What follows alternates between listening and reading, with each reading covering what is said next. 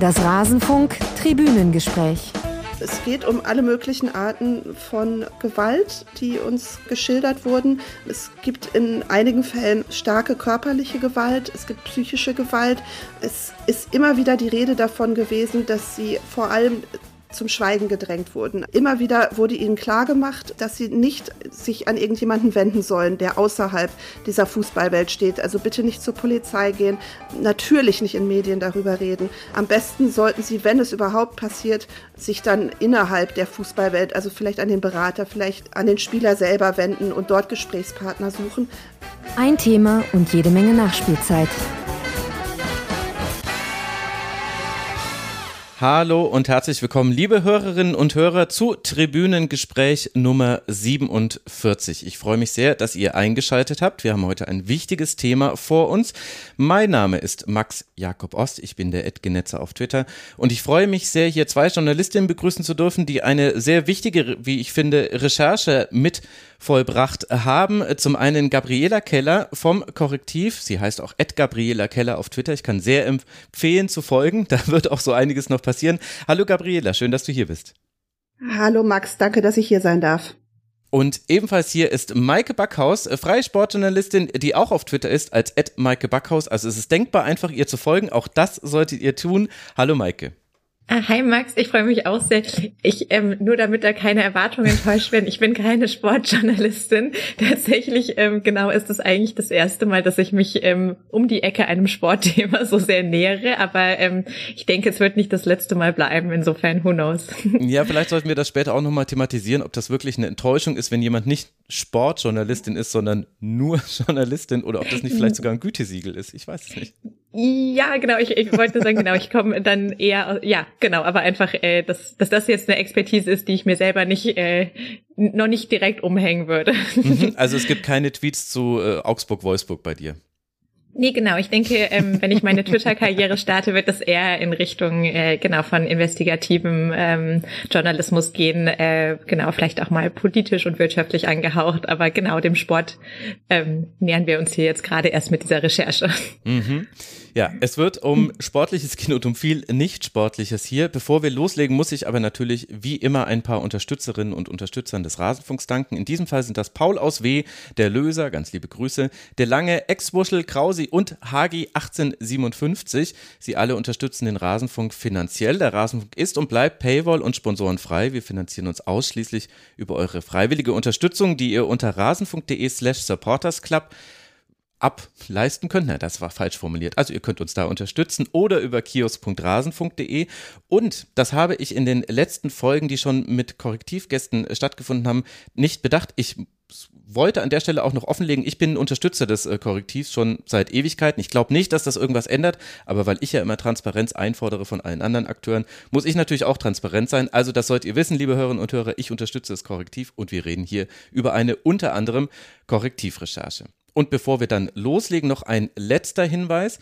Es kann sein, dass es in dieser Folge auch triggernde Elemente geben wird. Wir sprechen über häusliche Gewalt. Zwei Dinge sind dafür wichtig. Zum einen, wenn ihr davon betroffen seid oder generell einfach dieses Thema ein wichtiges in eurem Leben ist, dann könnt ihr zum Beispiel auf hilfetelefon.de anonym euch Informationen holen und auch Beratung. Es gibt auch ein telefonisches Beratungsangebot unter 08000 116 016. Alles wird in den Shownotes verlinkt und ich werde so machen, wie zum Beispiel beim Tribünengespräch zum Machtmissbrauch in der NWSL, der US-Frauenfußballliga, dass ich äh, Passagen, in denen triggernde Elemente vorkommen könnten, die werde ich mit Kapitelmarken markieren. Da steht dann ein TV davor und wenn ihr davon betroffen seid, dann könnt ihr diese Passagen so überspringen und dennoch diese Folge hören. So, das reicht jetzt aber der Vorrede, denn wir haben ein wichtiges Thema vor uns. Maike, Gabriela, ich weiß gar nicht, wer von euch anfangen will. Sagt uns doch mal grob erstmal, worum geht's denn bei dem, was ihr da recherchiert habt über viele Monate? Ähm, wir haben uns beschäftigt mit einer Reihe von Fällen ähm, von Spielerfrauen, früheren Spielerfrauen, die ähm, sprechen über verschiedenste Formen der Gewalt und des Machtmissbrauchs. Ähm, wir haben Fälle wo Frauen ähm, über erhebliche körperliche Gewalt sprechen, Schläge, Tritte, Würgen. Ähm, wir haben aber auch Fälle, ähm, wo sich die Gewalt eher auf psychischer Ebene äußert, wo Frauen ähm, unter Druck gesetzt, bedroht werden. Ähm, wir haben eine ganze Reihe Fälle, wo es eher ähm, um ein starkes Kontrollelement geht. Das ist so ein Thema, was sich so ein bisschen durchzieht. Ähm, so ein wiederkehrendes Motiv, dass ähm, die Art der Gewalt, die ausgeübt ist, viel zu tun hat, damit ähm, die Frauen zu kontrollieren. Ähm, das äußert sich auch darin, dass mehrere der Frauen, die wir gesprochen haben, fürchtet, dass sie ausgespäht werden, dass sie überwacht werden. Das geht bis hin zu Tracking von Fahrzeugen, Hacking im Internet. Es geht um ein starkes ökonomisches Machtgefälle, was tatsächlich auch ausgenutzt wird gegen diese Frauen und was immer wiederkehrt und ähm, was, glaube ich, charakteristisch ist für diesen ähm, gesellschaftlichen Bereich, in dem wir unterwegs waren, dass der Druck zu schweigen ganz erheblich ist und sich auch auf verschiedene Arten äußert. Und äh, zum Beispiel passiert es auf juristischem Weg, vertraglichem Weg mit sogenannten Verschwiegenheitsverpflichtungen. Aber es gibt durchaus auch andere Arten, die Frauen zu kontrollieren, äh, nämlich mit ähm, Hilfe von eben Drohungen, wirtschaftlichem Druck, ähm, damit, dass das Selbstbewusstsein der Frauen systematisch erschüttert wird mit Aussagen wie, dir glaubt doch ohnehin keiner. Und eben auch auf medialer Ebene, weil die Spieler und ihre Berater und Manager zum Teil sehr gute Kontakte gerade zu großen Boulevardmedien haben und das dann auch einsetzen oder einzusetzen drohen. Und uns ging es insofern, genau wie Gabriela jetzt gerade sagte, ähm, vor allem äh, um den strukturellen Machtmissbrauch darin. Also ähm, äh, natürlich ähm, geht es um die Taten der, äh, der Fußballspieler in der Beziehung auch darum, aber es geht vor allem darum, wie diese Strukturen dazu führen, dass die Frauen keine Hilfe bekommen, sich keine Hilfe holen können und die normalen Strukturen, äh, die eigentlich gesellschaftlich dafür vorgesehen sind, nicht greifen. Und äh, wir haben sozusagen anhand dieser Beispiele ähm, äh, skizziert, warum das so ist, warum in diesem Machtgefälle, in diesem, in dieser Industrie, in der einfach auch wahnsinnig viel Geld steckt, ähm, dann äh, sozusagen diese Bedürfnisse oder diese, ähm, diese Hilfsstrukturen nicht mehr funktionieren. Insofern ist es für uns nicht so sehr eine Geschichte von Profifußballer gegen äh, Spielerfrau, sondern eben ähm, ein struktureller Machtmissbrauch in dieser Industrie. Mhm. Und wie seid ihr da auf den Fußball gekommen? Also, dass es da ein Machtgefälle gibt, das ist ja klar. Überall, wo einzelne Menschen viel Geld haben und wo es auch so ein gewisse na, Geklüngel, würde ich sagen, unter den AkteurInnen gibt, da, da ist sowas natürlich virulent, aber ihr müsst ja auch irgendwie äh, einen Anfang eurer Recherche gehabt haben.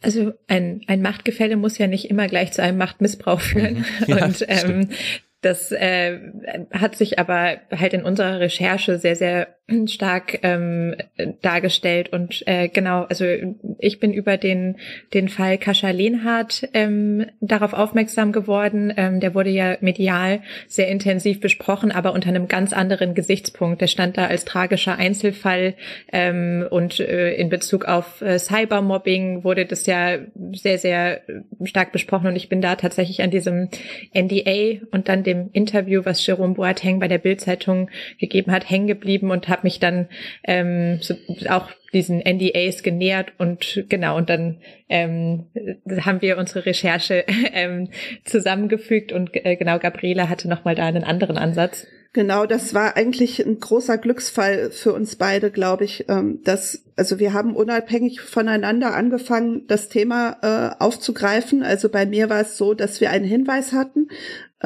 es fing bei mir an mit einer Frau, die schon eine sehr starke Geschichte hatte. Und für mich war das Hauptproblem dadurch, dass es wahnsinnig tabuisiert ist und die Frauen sehr stark eingeschüchtert sind und ihre ganze Geschichte dahin geht, dass ihnen immer gesagt worden ist und immer vermittelt worden ist, dass sie keine Chance haben und dass, wenn sie sich anfangen zu wehren, dass dann alles viel, viel schlimmer noch für sie wird. Ähm, dieses, das, das hat alles begraben unter so einer dicken Decke aus Angst und Schweigen und bedroht sein.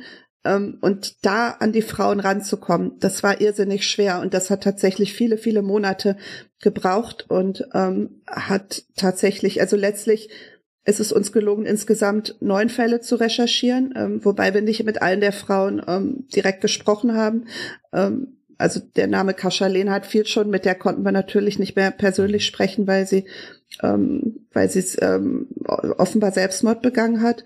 Ähm, und ähm, die, die ähm, am Ende hatten wir aber diese neuen Geschichten, die wir recherchieren konnten. Und das war für uns so ein Moment, wo wir gesehen haben, okay, das sind jetzt eben nicht nur Einzelgeschichten, da gibt's bestimmte Elemente und Muster, die immer wieder auftauchen und ähm, immer wieder dieselben Reaktionen auf bestimmte Vorfälle ähm, vorkommen. Und das war für uns eigentlich so das Erschreckende, dass die Geschichten, die an sich schon sehr bestürzend sind, sich ständig wiederholen. Und halt eben genau die Mechanismen, die darum greifen, sich extrem wiederholen. Und genau äh, dadurch kam dann auch unser Ansatz ähm, in der Geschichte zustande, was ich noch ganz wichtig finde, weil genau Gabriela ja gerade auch so ein bisschen ähm, etwas dazu erzählt hat, wie die einzelnen Fälle dann gelagert sind, mit wem wir gesprochen haben, mit wem wir teilweise dann auch nicht sprechen konnten. Ähm, wir haben ja ähm, viele anonymisierte ähm, Geschichten mhm.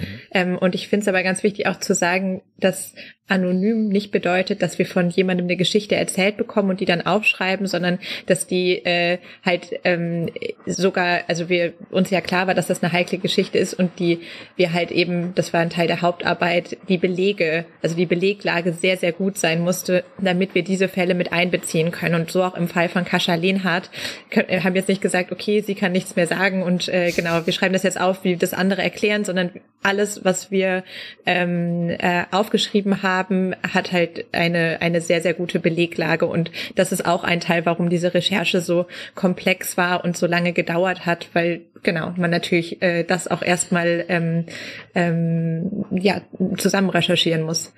Wie lange wart ihr an der Recherche insgesamt jetzt gesessen? Also ich habe seit Januar ähm, daran gearbeitet. Ähm, also ich habe äh, seit ja seit letztem Jahr schon so äh, so lose dran gearbeitet und dann jetzt seit einem halben Jahr sehr intensiv. Mhm. Da sieht man mal, was dahinter steckt. Weil jetzt der Name schon so oft gefallen ist und ich mir auch vorstellen könnte, dass vielleicht gar nicht jeder der Hörerinnen und Hörer weiß, was da mit äh, Kasia Lenhardt und äh, Jerome Boateng passiert ist. Wollen wir vielleicht damit mal starten? Könnt ihr mal kurz erklären, was sind da die Dinge, die auch journalistisch relevant sind? Eigentlich geht uns ja das Privatleben von Menschen nicht an, aber in solchen Fällen dann natürlich eben schon. Genau, ähm, Kascha Lehnhardt ist ähm, äh, die Ex-Freundin von äh, Jerome Boateng und ähm, das ist ja eine eine Geschichte, die irgendwie in auf Social Media schon sehr oder eine Beziehung, die da sehr ähm, viel Aufmerksamkeit erregt hat, weil das irgendwie eine recht äh, ja komplizierte Beziehungssituation gewesen sein muss. Tatsächlich relevant wurde diese Geschichte aber dann ähm, im letzten Jahr, als ähm, äh, Jerome Boateng ihr äh, offenbar ein NDA äh, vorgelegt hat zum Unterschreiben, als die Beziehung anscheinend zu Ende ging. Also eine ähm, Verschwiegenheitserklärung ist das. Das ist quasi genau. das äh, englische Wort Non-Disclosure Agreement. Genau. Genau. Ähm, und dieser, ähm, dieser Vertrag äh, war nur einseitig, galt also nur für sie. Sie hat damit unterschrieben, dass sie ähm, die zu ihrer Beziehung und allem, was da darin äh, eine Rolle spielt, zu, zu keinen Dritten mehr sprechen darf. Das heißt äh, niemandem, also nicht Familie, nicht Freunden, äh, nicht vor Gericht, nicht zur Polizei, also einfach genau. Ähm, und äh, Sie hat es unterschrieben und wenige Tage später ähm, hat Jerome Boateng ein Interview bei der Bild-Zeitung gegeben, das auch für sehr viel Aufsehen, äh, ähm, also zu, sehr viel Aufsehen erregt hat, weil er da einfach wahnsinnig heftige ähm, Vorwürfe und Behauptungen ähm, über Kascha Lehnhardt ähm, ausgepackt hat. Ähm, und dieses Interview ist auch extrem umstritten. Da gab es auch schon eine ähm, Rüge vom Presserat äh, für ähm, in diesem Interview. Ähm, äh, wirft er ihr zum Beispiel vor, ähm, dass sie eine, eine Alkoholikerin ist, dass sie ihn erpresst hat, ähm, dass sie ihn bedroht hat und dass er eigentlich gar nicht freiwillig in dieser Beziehung war.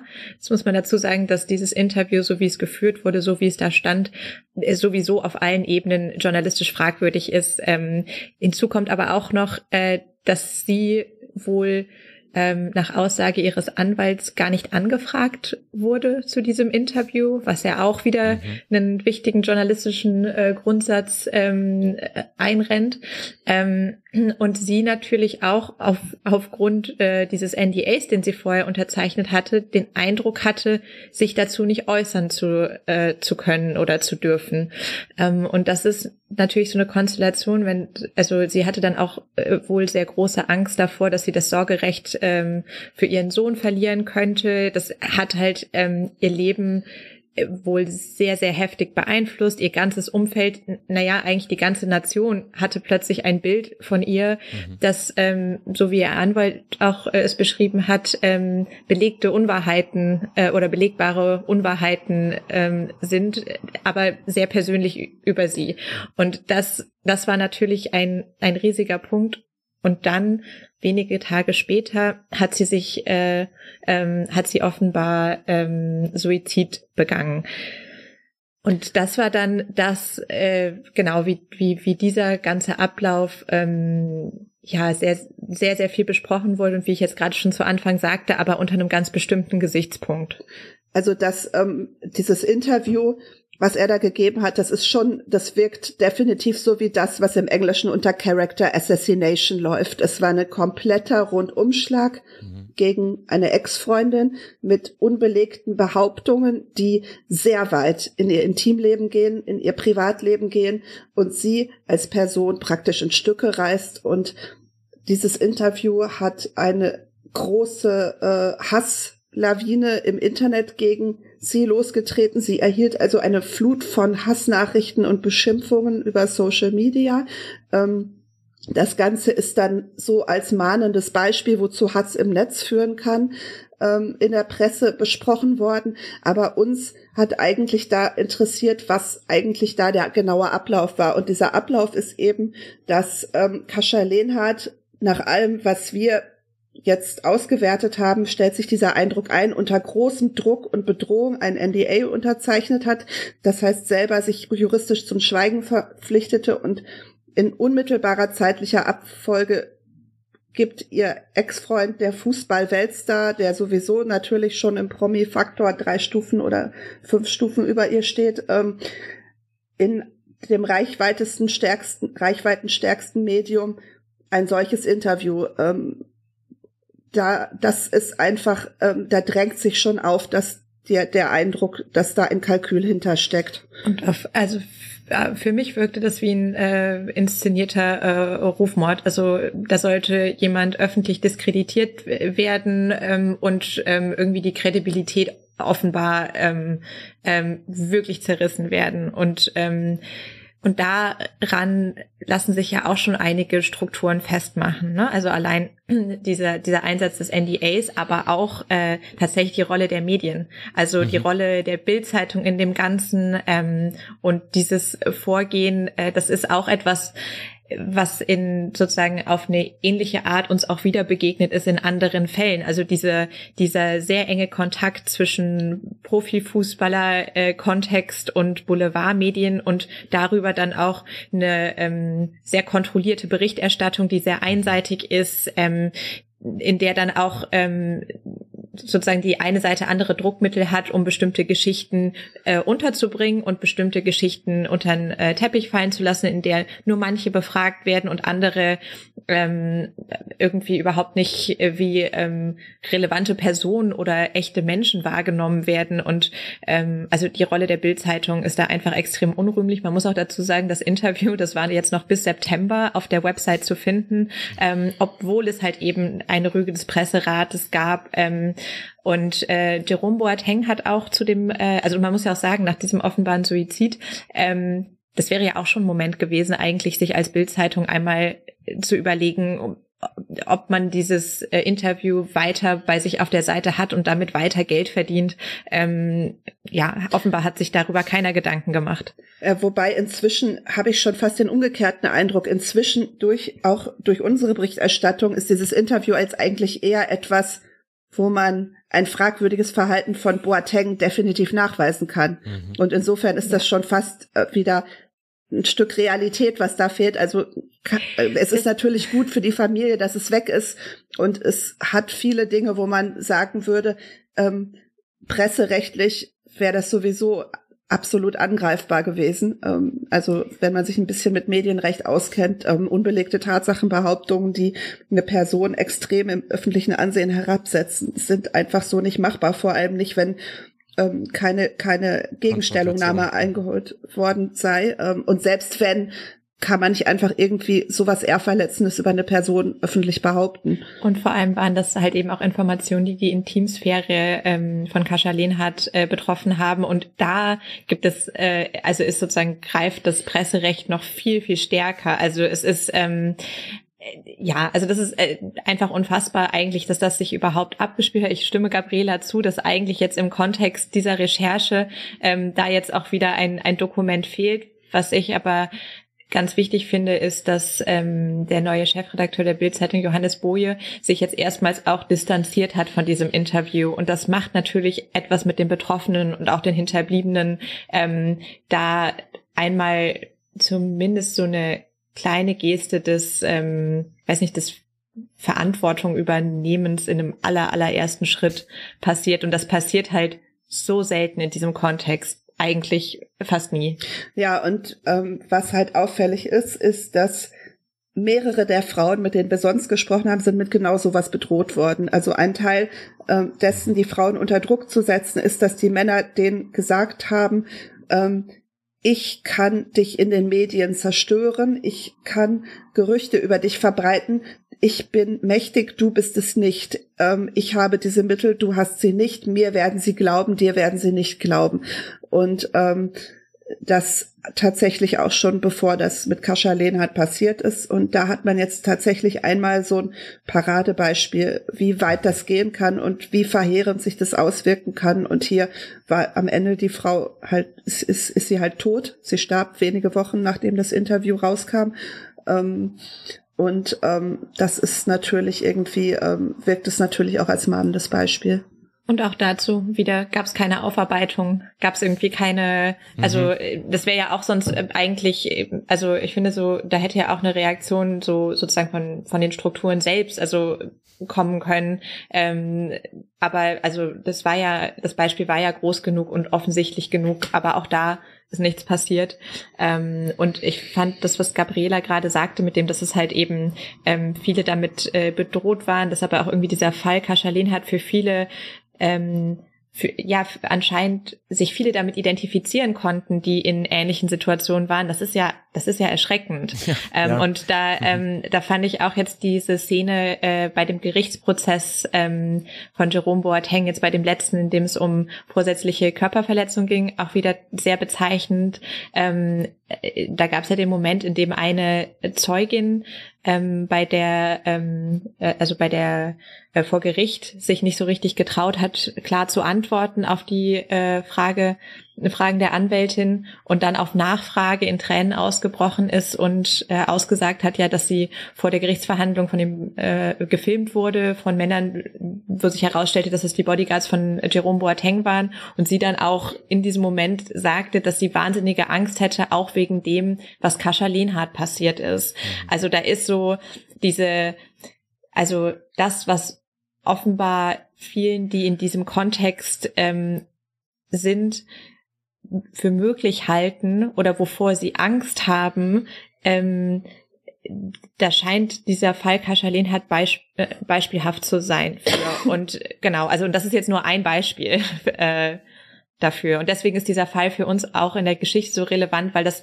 natürlich, weil das einfach so ja, die Fallhöhe klar mhm. macht. Ja klar, stärker geht es nicht. Und ich würde ganz gerne, auch bevor wir dann über den Prozess, denke ich, sicher auch noch sprechen müssen bei Jerome Boateng, ich würde gerne noch bei dem bleiben, was da passiert ist rund um ihren offenbar Suizid, den sie begangen hat, wenn ich mich richtig erinnere, sogar am sechsten Geburtstag ihres Sohnes, also oder in unmittelbarer Nähe. Also ein ganz schreckliches Detail, was ich aber jetzt nur deshalb zitiere, um klarzumachen, das sind eigentlich die Geschichten, die immer ganz groß gefahren werden. Denn das geht dann jeden Menschen an. Es berührt auch jeden Menschen. Mir selbst geht es jetzt auch gerade wieder so, wenn ich das wieder erzähle. Und dennoch war das Echo aus dem Fußball heraus bemerkenswert nicht existent. Also weder der FC Bayern musste sich zu seinem aktuellen Spieler, damals noch aktuellen Spieler äußern, noch Jerome Boateng. Also irgendwann, glaube ich, hat er dann auf Instagram was gepostet, aber das war auch, also also da, da gab es eigentlich keinen Bezug zu, zu sich selbst, hat er da hergestellt. Ja, irgendwann lief er in dem zeitlichen Zusammenhang auch mal mit einer schwarzen Trauerbinde irgendwie auf dem Spielfeld rum, aber keiner weiß, ob das jetzt mit Kaschalena zu tun hatte oder mit irgendwas anderem. Und er war da ja auch gerade in einem Trainingslager, ähm, von dem er dann angeblich nach Hause gereist ist. Ich habe jetzt auch wiederum andersrum gehört, dass er wohl gar nicht nach Hause gereist sein soll. Und dann merkt man dann auch wieder, es geht dann ganz stark darum, irgendwie das Image dann mhm. direkt wieder äh, zu schützen. In dem Fall hat man wohl den Eindruck, indem man einfach gar nichts dazu sagt, kann man das ganz gut äh, schützen und es vor allem äh, davon so abgrenzt, dass es dass es irgendwas, also deswegen dieses ein tragischer Einzelfall von einer Eskalation oder es ging ja auch so sehr rum, dass irgendwie es vielleicht, äh, also irgendwie alle anderen Gründe wurden eigentlich bemüht, außer mal so ein bisschen auf die eigene Branche zu schauen und zu gucken, welche Strukturen von uns könnten denn eigentlich dazu beigetragen haben, eine äh, Situation zum Eskalieren zu bringen. Und das ist doch irgendwie auch wieder sehr bezeichnend ähm, dafür. Und ich, ich, was ich halt eben auch ähm, interessant finde, ist, dass jetzt unsere Recherche veröffentlicht worden ist, wir relativ oft äh, so etwas gehört haben, wie das ähm, Menschen aus der Branche jetzt gar nicht so wahnsinnig überrascht davon sind. Ähm, ja. Und es ja aber trotzdem, also sozusagen so zu diesem strukturellen äh, Punkt, noch, noch nie eine Geschichte öffentlich geworden ist. Und bei, also wenn man sieht, wie tief diese Probleme gehen, ist das doch sehr schockierend. Und das spricht jetzt irgendwie äh, nicht dafür, dass damit ähm, wahnsinnig konstruktiv umgegangen wird. Und jetzt auch noch immer ist es ja nicht so, dass wir mal vom DFB irgendeine Stellungnahme, ähm, wir, wir, haben ja auch wirklich mehrmals angefragt äh, bei verschiedenen Vereinen, beim DFB. Ähm, da, da fehlt ja noch immer jegliche Stellungnahme und auch zum Beispiel so ein Ansatz wie, wie könnte man denn jetzt man, konstruktiv damit umgehen? Man könnte jetzt zum Beispiel auch mal überlegen, brauchen wir vielleicht bestimmte Strukturen, die helfen könnten? Was ist denn eigentlich das Prozedere, wenn so ein Fall aufkommt? Ähm, äh, also sich überhaupt erstmal damit auseinanderzusetzen und auch öffentlich dazu Stellung zu beziehen. Ehrlich gesagt, was auch immer das dann ist, ähm, irgendeine Form der Anerkennung dieses Themas und dass es etwas mit der eigenen Branche zu tun hat, wäre vielleicht ein erster Schritt. Und nicht mal mehr das passiert. Ja, und weil wir da ja auch noch so ein zeitliches Zusammenfahren haben von eigentlich zwei getrennten Themen, aber es ist in den USA, das war eben das letzte Tribünengespräch, der sogenannte Yates Report rausgekommen, bei dem eben ein, auch ein struktureller äh, Missbrauch in psychischer und zum Teil auch äh, sexueller Art äh, an Spielerinnen in der Profiliga aufgedeckt wurde. In diesem Report stand auch da nochmal explizit drin, also wir haben jetzt nur die Liga untersucht, wir gehen davon aus, in den Amateurligen ist es noch viel schlimmer, denn auch da haben wir ganz viel gehört. Das heißt, wir haben sogar den Fall, dass Sportlerinnen betroffen werden und ich möchte das jetzt nicht miteinander, also dass das eine mehr wert als das andere wäre, aber das sind jetzt zwei Anlässe, wo eigentlich dann ein Verband vor allem sagen müsste, okay, was müssen wir denn tun, um eben Strukturen zu schaffen, dass eben dieses Kartell des Schweigens, das auferzwungen wurde, nicht so da ist. Und das ist schon erstaunlich. Und ich glaube, da gibt es so zwei, zwei Perspektiven. Das eine ist die Perspektive derjenigen, die einfach nichts sagen. Und das andere ist aber auch die Perspektive derjenigen, die nicht oft genug fragen, damit dieses Nichtsagen nicht auffällt. Also einmal die, die Verbände, die Vereine und so weiter und zum anderen dann die Medien. Was waren denn jetzt eure Erfahrungen? Denn ihr wart ja jetzt quasi direkt beteiligt, rund um auch um eure Veröffentlichungen mit diesen beiden Seiten und wie sie sich verhalten, wenn sowas aufgedeckt oder thematisiert wird. Also ähm, wir haben tatsächlich infolge der Veröffentlichung sehr viel Interesse zurückbekommen, ähm, mhm. auch von unterschiedlichsten Medien. Also das geht von Frauenmagazinen über den öffentlich-rechtlichen Rundfunk in mehreren Fällen, Deutschlandfunk, ähm, Privatfernsehen, ähm, also RTL und Sat1. Ähm, die ist aufgegriffen worden in, in einem ganzen Strauß von Lokalzeitungen, in der Taz, in der Zeit. Ähm, also das Interesse ist riesig. Ähm, wir sind auch von verschiedenen Podcasts angefragt worden und ähm, haben jetzt ziemlich viel Zeit damit verbracht, auch Fragen dazu zu beantworten, was wir großartig finden, weil das halt eben zeigt, dass das Interesse daran eben sehr groß ist. Aber ähm, das Schweigen der Sportwelt fällt deutlich auf. Also ähm, du also Rasenfunk ist ein Sportpodcast und wir haben auch einen anderen Sportpodcast. Also die Podcasts, die jüngeren Formate ähm, haben uns tatsächlich auch aufgegriffen.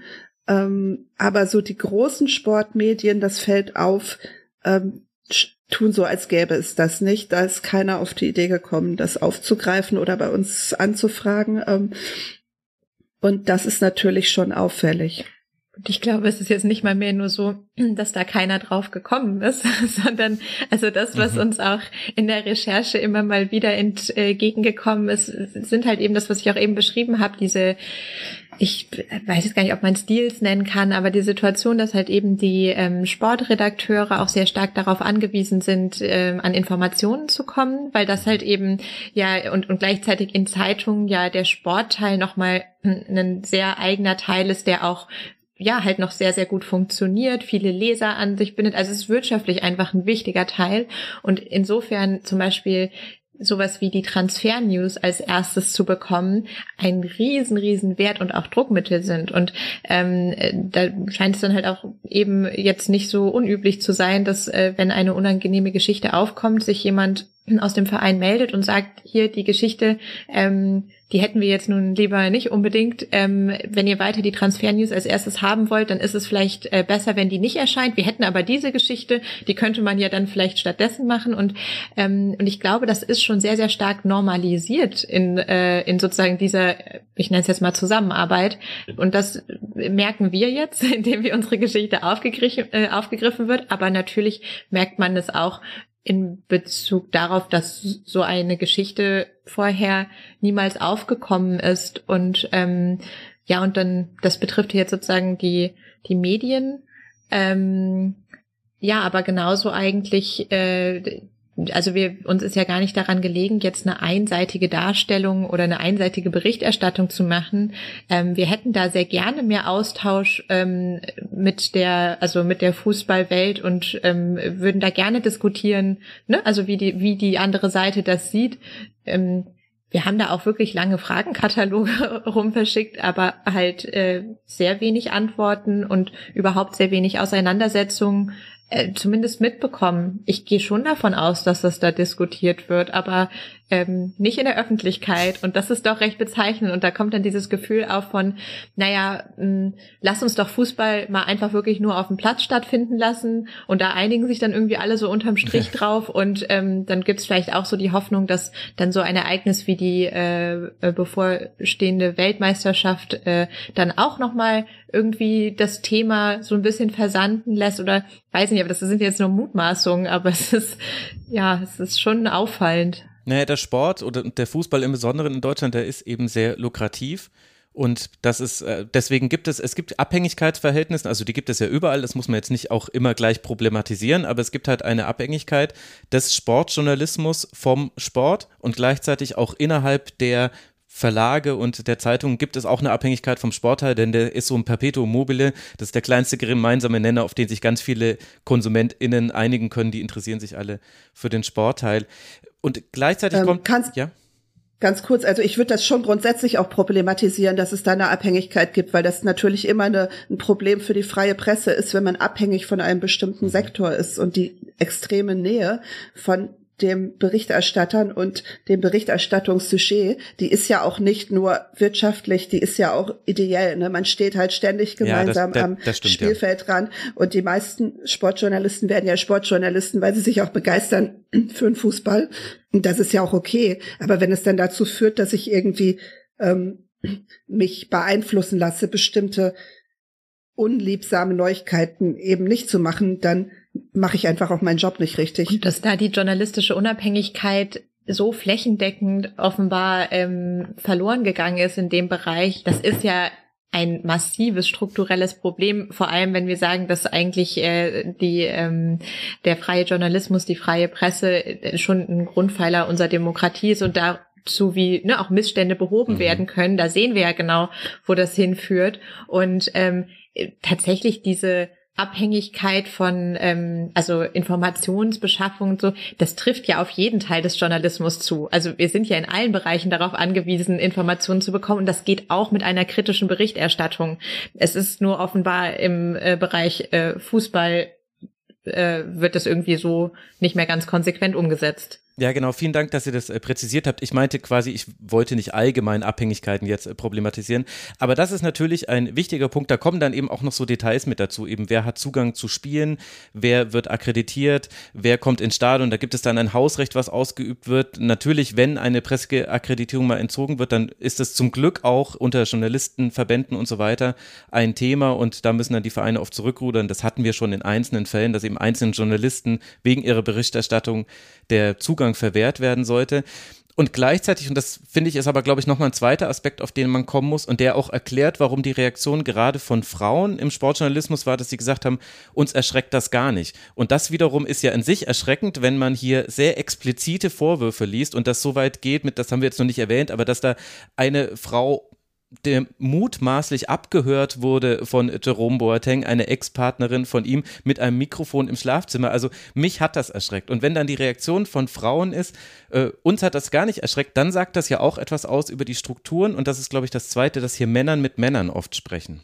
Ganz kurz, ähm, wir wissen nicht, ob jo Jerome Boateng verantwortlich mhm, war für diese ja. Wanze. Was wir wissen ist, es gab diese Wanze bei einer anderen Ex-Freundin von Jerome Boateng, die hat sie gefunden. Wir haben das auch dokumentiert, uns liegen Fotos von dieser Wanze vor, aber es gibt keine Verbindung zu Boateng.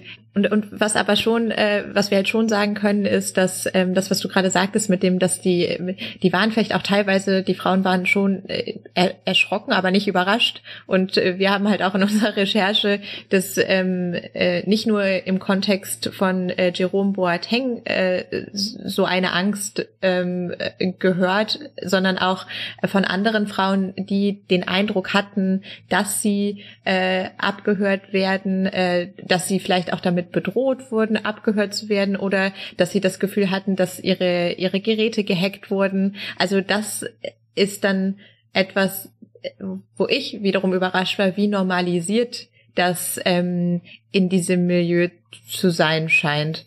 Mhm. Genau, und wir haben eben diesen Fakt, dass äh, der Sportjournalismus eine noch leider sehr frauenarme Branche ist. Glaubt ihr, dass das auch eine wichtige Rolle spielt? Weil es ist ja auffällig, wenn man den größeren Kontext aufmacht und eben sich die MeToo-Debatte in den USA anguckt und dann einfach mal guckt, was davon hat sich denn in Deutschland wiedergefunden mit äh, deutschen Recherchen, dann ist es ja schon auffällig, dass es so gewisse Branchen gab, in denen kleinere vermeintliche Einzelfälle hochgekommen sind, aber der große Aufschrei ist jetzt nicht zufällig gewählt, also Hashtag Aufschrei war ja einer der Folgen, eine der Folgen von MeToo. Aber es ist ja interessant, dass wir das in Deutschland jetzt einfach mal ganz salopp gesagt so nicht hatten, dass es eben ein mannigfaltiges sich öffnen und aufdecken gab. Also die MeToo-Debatte in Deutschland hinkt ja sowieso hinterher. Ich finde genau das, was äh, du gerade sagst. In den USA ähm, wurde das äh, halt mit diesem Fall um Harvey Weinstein sehr, sehr stark aufgearbeitet. Es gibt einen riesigen Diskurs darum. Und in Deutschland haben wir ja auch diesen Fall irgendwie sehr, sehr stark ähm, begleitet und uns damit auseinandergesetzt, genau. aber interessanterweise als amerikanisches Problem wahrgenommen. Also es wurde nie äh, der, die Perspektive gedreht, um zu sagen, okay, und wie sieht's eigentlich bei uns aus? Und da muss ich sagen, das ist jetzt kein fußballspezifisches Thema alleine. Ähm, da sind ja ganz viele Branchen betroffen von und es geht ja auch darum, dass wir gerade einen Paradigmenwechsel äh, haben, in dem viele Dinge, die vielleicht vor 20 Jahren noch ähm, als normal und vollkommen unproblematisch angesehen wurden, wir jetzt anders sehen im Zuge einer ernst gemeinten Gleichberechtigung. Und ähm, da kommt es natürlich auch dazu, dass äh, bestimmte Mechanismen überdacht werden müssen. Und das passiert in Deutschland nicht, habe ich den Eindruck. Also auf der Tonebene sind sich alle einig, dass wir eine gleichberechtigte Gesellschaft wollen und haben, aber in den Mechanismen und Strukturen und dann Verhaltensweisen, ähm, da wird es wenig angesprochen und wenig kritisch angeschaut. Und äh, da, und das, das, ja genau, das trifft auf die Welt des Fußballs natürlich extrem auch zu, weil das ja auch eine sehr archaische Welt noch ist mit, ähm, es ist fast so ein bisschen wie ein Rück, Rückzugsort patriarchaler ähm, Werte. Ähm, und äh, das wird auch sehr stark äh, beschützt, habe ich den Eindruck. Und darin hat das natürlich nochmal eine ganz andere Wucht. Ähm, dennoch würde ich sagen, ähm, dass sich da auch andere Branchen mal ganz selbstkritisch anschauen müssen. Ähm, gehe auch nicht davon aus, dass das die letzte Geschichte war. Nee, also ich stimme zu, dass das ähm, jetzt nicht per se und alleine ein Fußballproblem ist, natürlich nicht. Mhm. Und wir wollen auch, das ist, glaube ich, auch nochmal wichtig zu sagen, jetzt mit der Recherche nicht suggerieren, dass Fußballer überproportional häufig häusliche Gewalt ausüben. Ähm, da haben wir keine Belege für. Wir haben am Anfang gesagt, dass wir neun Fälle hätten, hatten, was für uns schon ein totaler riesiger Erfolg war, weil es eben so schwer ist, an diese Frauen ranzukommen. Da sind neun Fälle schon echt eine ganze Menge, aber es ist natürlich verschwindend wenig um jetzt Aussagen über die ganze Fußballbranche zu treffen und wie verbreitet die Probleme da sind. Darum ging es uns überhaupt nicht, sondern es ging uns darum, dass wir bestimmte Muster aufdecken und aufzeigen, ähm, welche Schwierigkeiten die Frauen eben haben oder wie stark sie in die Hilflosigkeit getrieben werden durch dieses, ja, wie es die Süddeutsche genannt hat, organisierte Schweigen eben. Ähm, andererseits ist es natürlich schon so, ähm, dass wir da einige Besonderheiten haben, die den Frauen auf die Füße fallen. Ähm, dazu gehört natürlich, dass das eine total männerdominierte Branche ist, wo auch Regeln gelten, die anderswo schon ganz lange nicht mehr gelten. Also es ist ja zum Beispiel auch so, dass homosexuelle Fußballspieler nach wie vor eine unvorstellbare Sache sind. Ähm, das ist krass, wenn wir überlegen, in welchem Jahrhundert und welchem Jahr wir uns bewegen. Also wenn man da jetzt mal allein statistisch drauf schaut, mhm. ne, ist es ja, kann man sich äh, ausrechnen, wie viele Fälle von, ja, ich nenne es mal einer unterdrückten Identität ähm, oder zumindest öffentlich äh, ähm, nicht dargestellten Identitätssituation es da gibt. Und ich, ähm, ich finde, das ist das ist tatsächlich ganz wichtig, auch in Bezug darauf, was du eben sagtest, mit dem, dass Fußball dann oft auch so der kleinste gemeinsame Nenner der Nation irgendwie ist, dass das ja eine Welt ist, die jetzt nicht nur in sich so funktioniert, sondern so viele Menschen begeistern sich ja für eben genau diese Welt. Und das hat ja, deswegen ist das ja auch so ein dankbarer ähm, Marketingmagnet. Ähm, und dass aber eben diese Werte so recht unhinterfragt äh, da drin existieren und auch gar nicht konterkariert werden. Also das ist doch, also allein auch die Frauenbilder, die da vorherrschen, das wieder wie dann auch Frauen wieder medial, äh, also zum Beispiel eben die Partnerinnen von Fußballern, wie die überhaupt medial dargestellt werden. Ähm, die werden komplett als Objekte, das sind, ähm, das sind Objekte, über die man reden darf, vor allem gerne über das Aussehen, die aber selber nicht, äh, nicht gefragt werden, die auch vor allem keine eigenständige Meinung haben dürfen. Ist ja auch schon so, wenn ähm, irgendwie eine Partnerin, dass sich eine Partnerin mal über das Spiel äh, eines Profifußballers äußert. Ich weiß gar nicht, kommt das jemals vor? Ich ja, es das gab mal einen gelesen. sehr bekannten Fall. Äh, die Frau von Thomas Müller hat mal bei der Einwechslung von äh, Thomas Müller äh, gepostet, mhm. endlich kommt äh, Nico Kovac mal auf eine gute Idee. Und das war damals dann ein riesiges Thema, aber ehrlicherweise glaube ich, dass es nicht ein riesiges Thema war, weil das eine Frau war, die das geäußert hat, sondern weil das damals perfekt in das Narrativ der Sport, vieler SportjournalistInnen hineingepasst hat, beziehungsweise wahrscheinlich kann ich das Gendern da weglassen, weil eben Nico Kovac damals schon sehr sehr umstritten war. Und dann wurde das sehr bereitwillig auf, äh, aufgestampft. Aber ansonsten ist es natürlich so eben, das, es fängt ja auch schon ein bisschen mit dem Wort Spielerfrauen an. Und da habe ich zum Beispiel vor der Sendung auch viel darüber nachgedacht, denn eigentlich mag ich an dieser Bezeichnung nicht, dass man den Frauen ihre Identität quasi an den Spieler koppelt und das auch so voranstellt.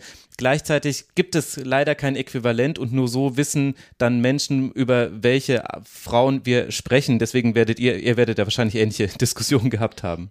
Ja, ja, logischerweise. Also es ist, man muss natürlich dazu sagen, ähm, das gehört auch zur Wahrheit und das erklärt auch ähm, diese Abhängigkeitsverhältnisse, die ähm, sich hinterher eben als so verheerend rausstellen, dass die Frauen, ähm, das trifft nicht auf alle zu, aber es trifft auf einige zu, die natürlich auch angezogen sind von der Prominenz, von mhm. dem Glamour, von dem Star-Status. Das ist ganz normal. Das hat man ja auch in anderen Branchen. Was hier besonders reinkommt, ist, dass ähm, die Frauen, also zumindest in den Fällen, die mir jetzt spontan einfallen, ganz, ganz selten eigene starke Karrieren haben, die unabhängig von dem Mann funktionieren. Ähm, das heißt, wir haben hier noch diese klassische Versorgerehe, die ja auch nicht mehr in weiten Teilen Deutschlands nicht mehr Realität ist und ähm, wo die Frauen natürlich auch erstmal große Vorteile von haben ähm, und das wahrscheinlich auch auf Instagram entsprechend inszenieren und dadurch kommt, daraus speist sich so dieses Narrativ, dass das so diese Glitzer Mädels sind, ne, die halt auf den Luxus aus sind, die sich damit auch brüsten, die deswegen Instagram-Follower bekommen. Und ähm, man muss aber auch dazu sagen, dass die Frauen da, denen wird ja auch suggeriert, das war in mehreren Fällen so, die ähm, ich begleitet habe, denen wird suggeriert, dass sie finanziell safe sind, dass sie abgesichert sind, dass sie sich nicht kümmern brauchen, dass sie ja auch eigentlich gar keine Zeit haben, sich um eine eigene Karriere zu kümmern, eben weil der Mann ähm, so einen engen Profifußballer-Terminplan hat. Und die sind ja auch sehr stark eingebunden, also mit in diese ganze Marketingmaschinerie rund um die Spiele herum. Also die müssen ja, also das heißt, die müssen, aber ähm, dieser Teil, dass die Partnerinnen dann auf der Tribüne sitzen, dass die bei den Trainings dabei sind, die sollen dann auch Interviews geben, aber halt nur genau in dem Rahmen, der für sie vorgesehen ist. Und zwar immer als eben Spielerfrau, Frau des Spielers. Und was auch noch hinzukommt, genau das, was Gabriela gerade sagte, ähm, die Tatsache, dass viele da eine Karriere haben, die sich dann irgendwie so da drum herum fügt. Das liegt zum einen darin, dass das halt auch, äh, so wie mir das gespiegelt wurde, sehr fordernd ist. Also ähm, und den Alltag schon auch sehr mitbestimmt, dass eben die, der Alltag äh, der Frauen sich dann auch eben um, um die Karriere des Mannes drehen muss. Aber oft ist es auch so, dass die einfach sehr, sehr jung zusammenkommen. Also es sind ja oft wahnsinnig junge Frauen, die in so eine Beziehung kommen und dann erstmal eigentlich als Privatperson und dann aber auf Strukturen treffen, die ähm, und und sag ich mal äh, so ähm, ja wie so einem Raum für sie in dieser ganzen Welt, ähm, der sehr eng abgesteckt ist und dann vielleicht auch eine bestimmte Entwicklung ähm, äh, dann ausbleibt, weil man sich da so einfügt. Und das bedingt dann natürlich auch noch eine große Abhängigkeit, aber dann auch in die Darstellung in, im Ideal oder auch die Wahrnehmung gesellschaftlich dieser Frauen ähm, ist dann halt eben oft äh, diese ganz oberflächliche und auch, einen, also den wird schon jegliche Kompetenz eigentlich abgesprochen. Und das ist halt, und das bedingt sich dann alles so gegenseitig. Und dadurch hat, glaube ich, ich glaube, dass das auch schon etwas damit zu tun hatte, wie wenig dann diese Geschichten ernst genommen wurden, weil halt eben diese Menschen überhaupt nicht mehr ernst genommen wurden und damit auch nicht das, was ihnen zugestoßen ist. Und das ist doch, also und ich ja und ich finde das muss sich ändern. Also es muss sich mhm. ändern mit was für einer Ernsthaftigkeit ähm, also dass es da nicht so eine Verschiebung gibt von ähm, na das nehmen wir ganz wahnsinnig ernst wenn wenn ein Mann einen Ball in ein Tor schießt. Aber wenn es da jetzt äh, irgendwie ähm, eine äh, und das kann man sehr ernst nehmen. Ich verstehe das total dass das sportlich interessant ist und dass das äh, diese ganze Welt da eine Begeisterung für hat. Aber es kann doch nicht sein dass Menschen die auch Teil dieser Welt sind das sind ja keine keine Feinde oder Angreifer. Die sind auch Teil dieser Welt. Die lieben auch diesen Sport oder sind auch vielleicht auch begeistert davon. Aber dass die dann so weit nicht ernst genommen werden, dass wenn strafrechtlich relevante Dinge ihnen gegenüber ähm, passieren, alle wegschauen, es wegignoriert wird und niemand den Eindruck hat, dass da vielleicht etwas passieren muss. Das muss sich doch ändern. Ja, ich wollte noch hinzufügen, also ich habe schon den Eindruck, dass ähm, die MeToo-Bewegung auch in Deutschland. Also es gab schon auch viele Bereiche, die da unter die Lupe kamen. Also wir hatten mhm. ähm, Dieter Wedel, wir hatten ähm, mehrere Vorfälle im Kultursektor, wir hatten neulich erst wieder diesen, diesen Galeristen. Ähm, es hat tatsächlich eine ganze Reihe von Fällen gegeben, aber und immer, also es sind auch immer wieder Bereiche unter die Lupe genommen worden, was aber diese Frauen die sind völlig außerhalb der Wahrnehmung. Ne? Denn die mhm. Medien, die sich kümmern um strukturalisierte und geschlechterspezifische Gewalt und Sexismus, die gucken eben nicht auf Spielerfrauen. Die sind unsichtbar für die Qualitätsmedien, weil die von vornherein gelten als diese ähm, Spielerfrauen und Bling Bling ähm, Instagram ähm, Promis, die halt eben eher für etwas für die Boulevardberichterstattung sind. Und das muss man auch dazu sagen, ist uns auch während der Recherche mehrfach gesagt worden. Ähm, wieso macht ihr das? Das ist doch ein Boulevardthema. Ja. Und wenn diese Frauen, wenn diese Frauen Kernphysikerinnen wären, würde niemand sagen, das ist ein Boulevardthema. Und es ist dann in dem Sinne halt auch ein Klassenproblem, ne? Also, dass es dann so eine Klassifizierung gibt. Und das finde ich, das finde ich einfach, ähm, das finde ich immer noch unglaublich. Ja, das ist krass. Und gleichzeitig glaube ich, äh, greift da noch ein Mechanismus, äh, den den man auch bei den Spielern selbst auch beobachten kann. Wenn jemand viel Geld mit etwas verdient, das er tut, dann kommt immer mal wieder, also kommt für die Millionen, die er hat, da soll er sich nicht so haben, soll er halt sein Knie kaputt machen, seine Karriere beenden. Natürlich ähm, sind uns Gehirnerschütterungen egal, weil die kriegen ja ganz viel dafür. Und ich glaube, so ein bisschen strahlt das auch dann auf diesen Bereich der Partnerin dann ab, dass man sagt, ja Mensch, die, die leben doch, was leben die für ein Leben? Die haben doch so ein tolles Haus, jetzt sollen sie sich doch nicht haben. Und das ist natürlich eine ganz, ganz perfide und ja auch in sich eigentlich falsche Argumentation. Aber ich glaube trotzdem, dass das oft nochmal hinter dem Nicht-Beachten steckt. Ja, auf jeden Fall. Das sind auch Sätze, die wir irgendwie ähm, ähm, gefunden haben in den Geschichten dieser Frauen. Und ich finde, du hast da völlig recht mit. Und ich finde, dieses, ähm, diese Übertragung, die du da vom Profifußballer und dem, was sozusagen ja auch äh, da gefordert und normalisiert wird, dann in diese Beziehung die Spielerfrauen, da hast du völlig recht mit. Ich, ähm, ich glaube, dass da auch, also dass die diese Sportwelt so sehr darauf beharrt, eigene Regeln zu haben, die dann teilweise auch eigentlich über den ja fast schon der Eindruck entsteht, dass die über den Gesetzen stehen. Mhm. Das ist ja auch spannend. Also zum Beispiel, also das, das ist jetzt vielleicht ein komisches Gedankenspiel, aber wenn auf dem Platz es ein Foul gibt, was tatsächlich eigentlich auch einen, sage ich mal, in äh, außerhalb dieses Platzes vielleicht ein körperlicher Angriff wäre, ähm, wird das jemals vor einem Gericht eigentlich mal relevant? Also ja, naja, wenn es dann letztendlich ein Fall von Körperverletzung mhm. auf dem Platz ist, dann ist das, was relevant ist, die rote Karte. Und damit ist das dann für den Sport geklärt. Und ich, also ich finde schon deswegen deine Übertragung interessant und richtig und wichtig, dass das äh, vielleicht dann auch noch eine Rolle spielt ähm, in Bezug darauf, äh, wie sich, wie das das Verhalten dann auch prägt von äh, Sportlern. Ja, und gleichzeitig wird dann selbst in den naheliegendsten Fällen eins und eins nicht zusammengezählt. Und da kommen wir dann wahrscheinlich wieder zurück zu dem, was wir vorhin zu Sportjournalismus im Generellen gesagt haben. Also Jerome Boateng ist dann später zum Beispiel zu Olympique Lyon gewechselt. Und da hat er sich eine heftige verbale Auseinandersetzung mit einem jungen Spieler äh, geleistet, bei der er, ich sage mal, zurückhaltend zumindest ein aufbrausendes Talent, äh, äh, äh nicht ein, auf, ein aufbrausendes Temperament gezeigt hat. So meine ich natürlich natürlich. Und jetzt haben wir eben jemanden, äh, gegen den tatsächlich ein Verfahren lief und jetzt ja aktuell auch gerade eine Verhandlung läuft, die eben genau mit solchen emotionalen Ausbrüchen, dann eben auch gewalttätigen Ausbrüchen zu tun hat. Und dann würde man meinen, das muss doch eigentlich eine große Meldung sein, weil es offenbart ja offenbar, dass da etwas noch liegt. Und dann guckt man und sieht das, also es wurde ganz, ganz vereinzelt in deutschen Medien zitiert, aber in keinem großen Medium irgendwie größer gefahren. Ich möchte jetzt auch gar nicht nur auf dieses eine Detail sehen, weil da gab es dann vielleicht dann wieder irgendwelche berichterstattenden Gründe, die ich nicht einsehen kann als kleiner Podcaster. Aber das ist eben so ein typischer Fall von, na, wir wollen uns damit auch nicht auseinandersetzen. Wir machen ja nur Sport. Und wenn wir aber auf der einen Seite sagen, der Fußball ist wichtig und der Fußball hat auch eine äh, gesellschaftliche Relevanz und das sagen ja übrigens diese Sportjournalisten auch alle, also die sind ja alle stolz, Sportjournalismus zu machen.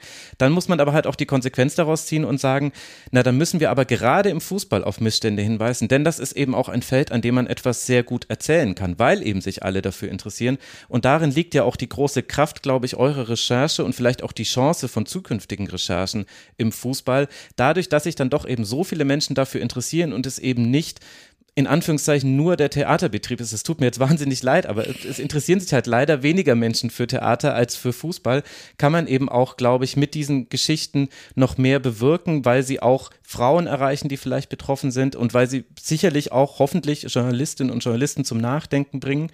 Und deswegen würde ich ganz gerne auch nochmal, weil wir jetzt bisher nur über Jerome Boateng und Cassia Lehnert gesprochen haben, ähm, könnt ihr noch ein bisschen was sagen zu den anderen Fällen, die ihr recherchiert habt? Also ihr schreibt in einem Text, äh, die Vorwürfe betreffen sechs ehemalige Nationalspieler, ein Bundesligaspieler, zwei sind oder waren im Kader in einer Mannschaft in einer der höchsten Spielklassen in Europa. Also das ist quasi die, die Art der Partner, die es da gibt. Was ist euch da alles über den Weg gelaufen, salopp gesagt?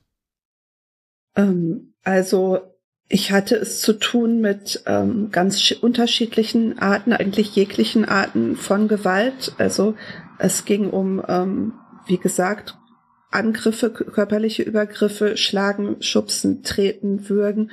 Ähm, es ging um ähm, in einem Fall auch erhebliche Gewalt gegen die Kinder ähm, des Fuß, also die gemeinsamen Kinder. Es gab Bedrohung, ähm, teilweise auch bis weit über die Trennung hinaus, bis in jüngste Zeit ähm, Drohung von ähm, bis hin zu Todesdrohungen. Ähm, es gab, ähm, was auch immer wieder kommt und ähm, was ähm, ein bisschen schwieriger zu erklären ist, ist dieses, was, was unter wirtschaftliche Gewalt läuft, dass eben die wirtschaftliche Abhängigkeit der Frauen ähm, ausgenutzt wird, um sie unter Druck zu setzen. Dass ähm, ich hatte mehrere Fälle, wo die Frau auch nach langen, langen Ehen mit Kindern ähm, vor die Tür gesetzt wurden, von jetzt auf gleich Kreditkarten gesperrt wurden, Konten gesperrt wurden. Und ähm, ich glaube, das ist eben auch so das, wo die Bevölkerung oder die Öffentlichkeit sich eine falsche Vorstellung macht, weil die eben auf Instagram immer so aussehen, als würden sie nur im Luxus leben.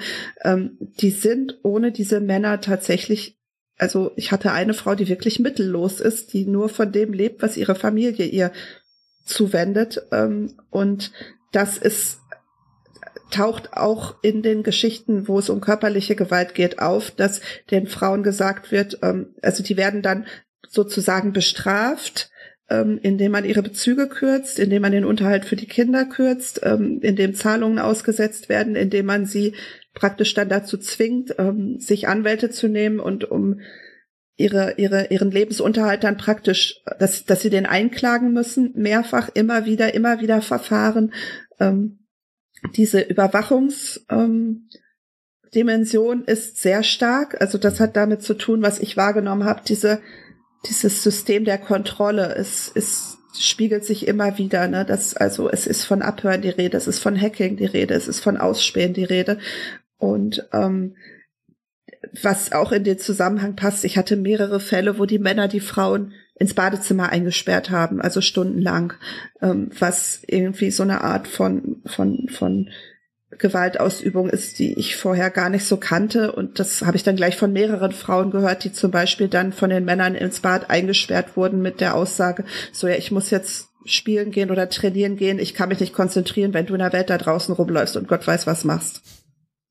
Das ist ja einfach, also das ist ja Freiheitsberaubung. Also das ist, und, und das wird aber dann auch so ähm, äh, marginalisiert und äh, ja, ist, das fand ich auch, also es wird auch so normalisiert oder nicht mehr richtig wahrgenommen als ähm, ja, als äh, sozusagen in der in der Tragweite, die es ja hat.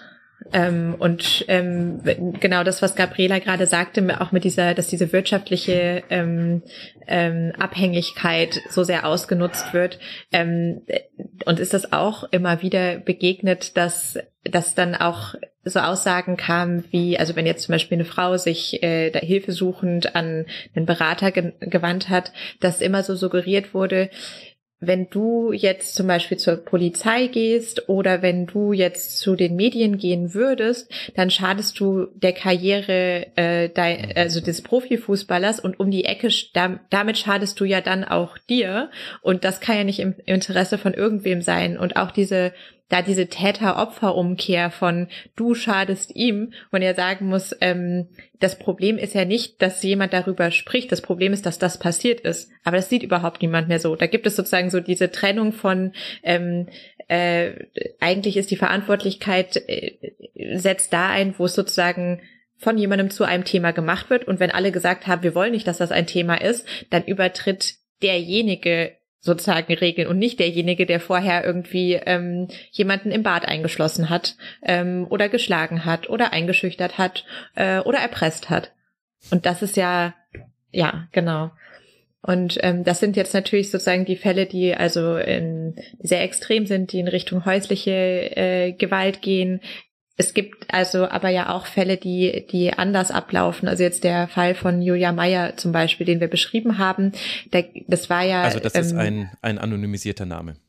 Genau, sein anonymisierter Name, Entschuldigung. ähm, und ähm, da ging es ja äh, um eine Beziehung, die während der mehrjährigen Beziehung als sehr harmonisch wahrgenommen wurde, sehr, sehr positiv.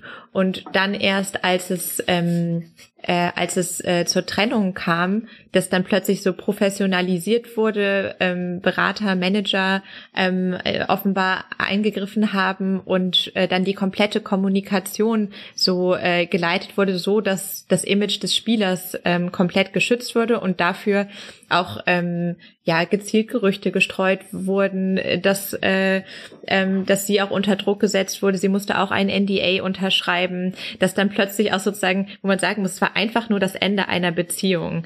Ähm, das hatte, das hat, das haben wir auch ein Zitat von Kascha Lehnhardt aus einem aus einem äh, Gespräch, wo sie sagt, sie versteht nicht, es hätte sich doch einfach getrennt werden können. Warum konnte man nicht einfach nur sagen, ich war nicht mehr glücklich mit ihr, ich habe sie nicht mehr geliebt? Ähm, und das ist auf die, insofern trifft das auch auf diesen Julia Meyer Fall zu, wo man so denken würde, normalerweise könnte man sich einfach trennen, egal, auch wenn er jetzt irgendwie, also wie relevant kann das sein, ähm, zu sagen, wir müssen hier jetzt sozusagen äh, ähm, sie zum Schweigen bringen mit allen Mitteln, die wir haben, ähm, nur weil eine Beziehung endet und vielleicht auch nicht unter Umständen ganz sauber geendet hat. Aber das hat sich da abgespielt und da versteht man, finde ich, dann sozusagen, wie weit das greift, dass es jetzt nicht nur darum geht, wirklich strafrechtlich relevante Dinge zu, zu vertuschen und ich meine jetzt nicht nur im Sinne von, das ist eine Kleinigkeit, sondern dass schon die, Pro die Probleme, die nicht auftreten dürfen in dieser Fußballwelt rund um das Image dieser Spieler, weil das eben so wertvoll ist und so viele daran verdienen, dass das bei Kleinigkeiten anfängt, wie eben ähm, einfach einer, einer Trennung.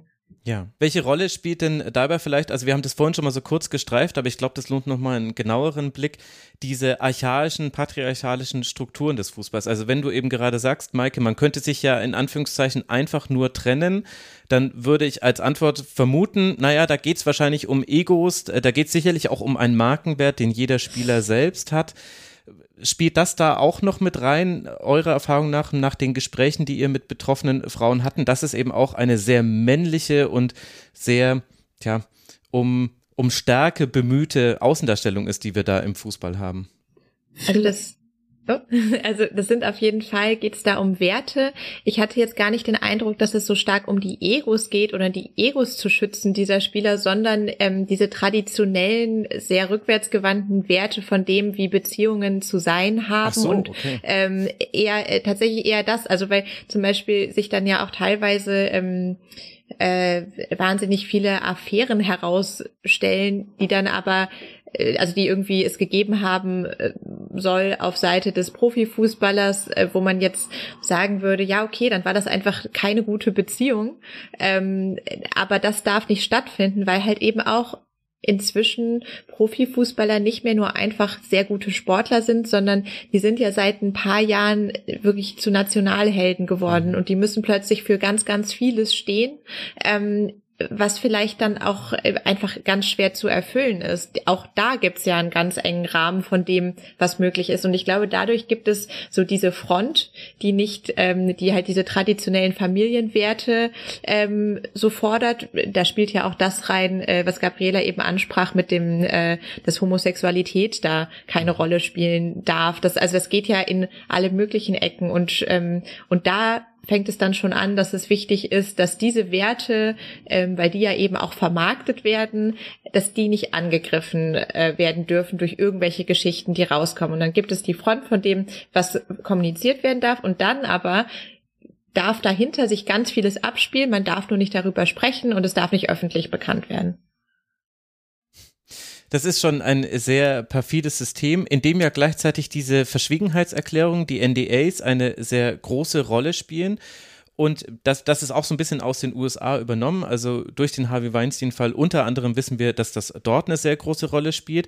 Jetzt ist aber das Interessante daran, Juristinnen und Juristen sind sich gar nicht so einig, ob das eigentlich auch im Bereich des Privatlebens so gültig wäre. Denn das kommt ursprünglich so aus dem Unternehmensbereich, Geschäftsgeheimnisse dürfen nicht verraten werden, wenn man zu einem anderen Unternehmen geht und so weiter und so fort.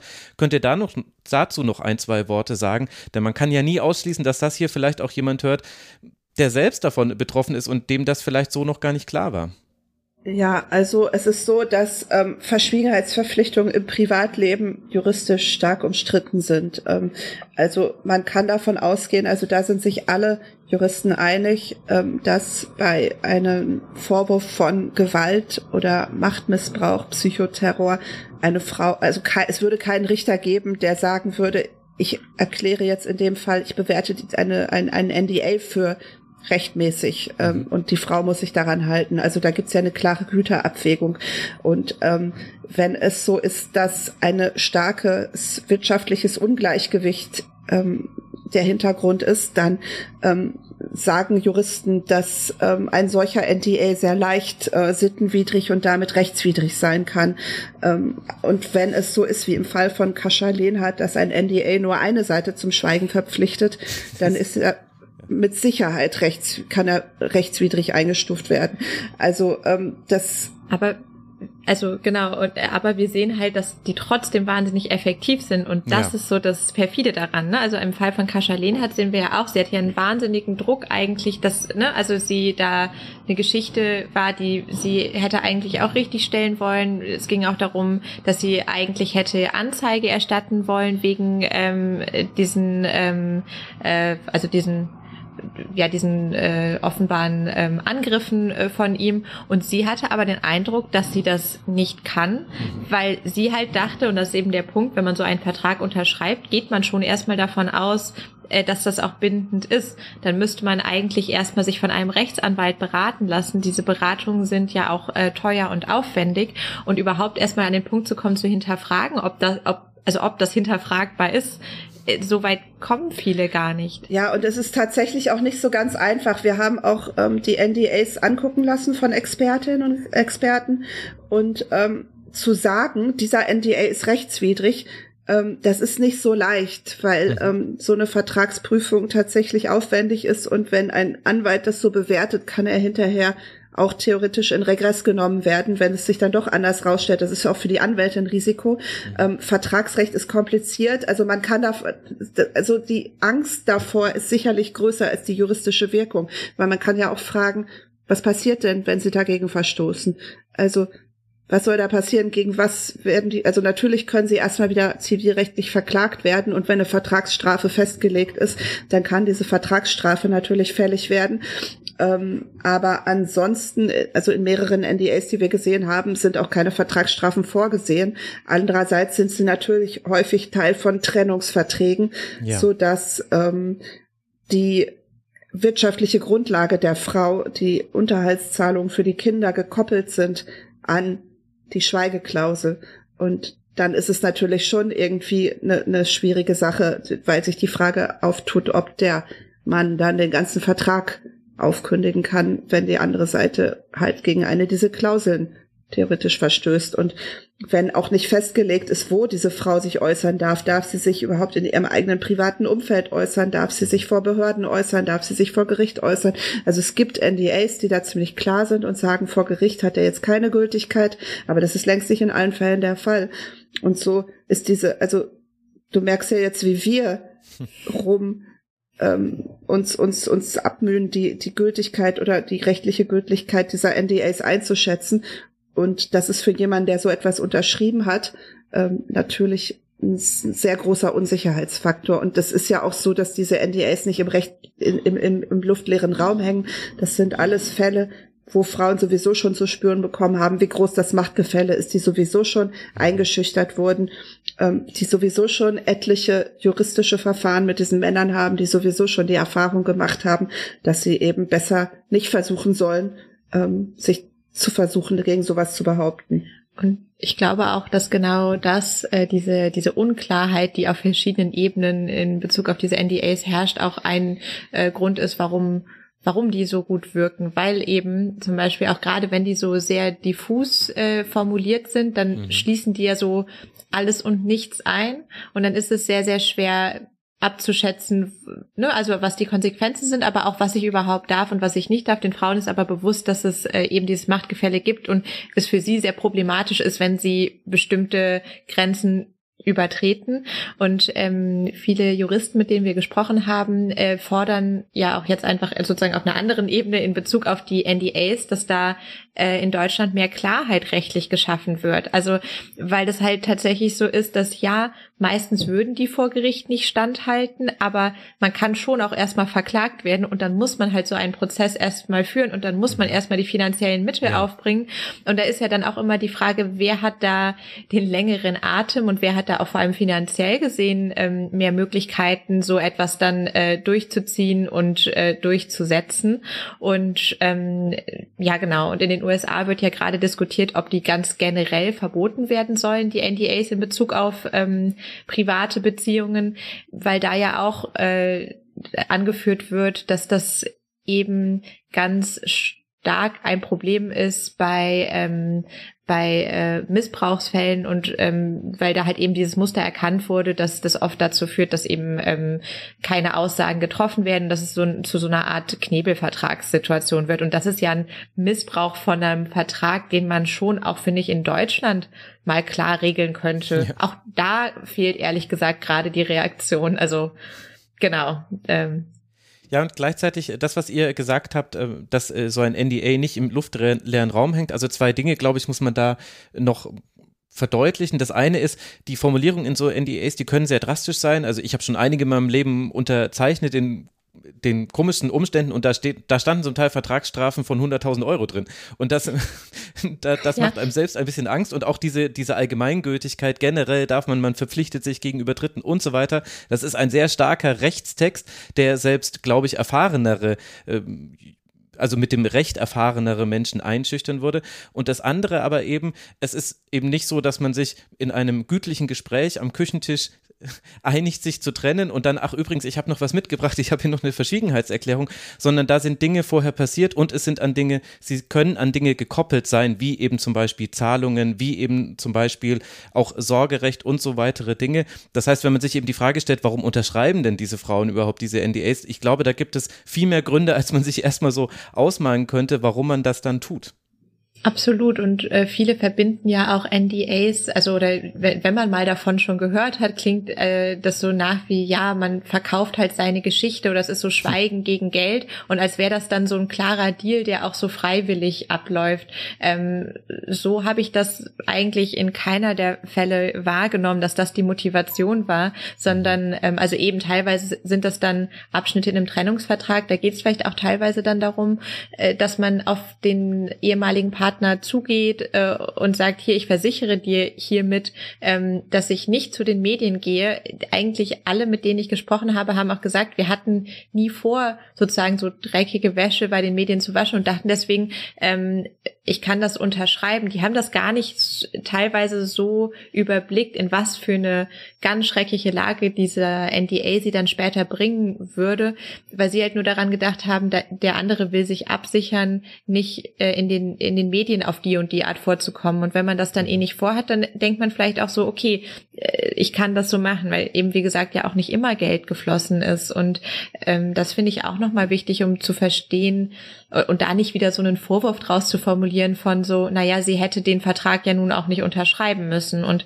wie jetzt im Fall von Kascha Lehnhardt ist ja auch offenbar da, ähm, das jetzt auch nicht in einem ganz harmonisch freiwilligen Gespräch abgelaufen, sondern da ist ja sehr, sehr starker Druck auf sie ausgeübt worden, offenbar.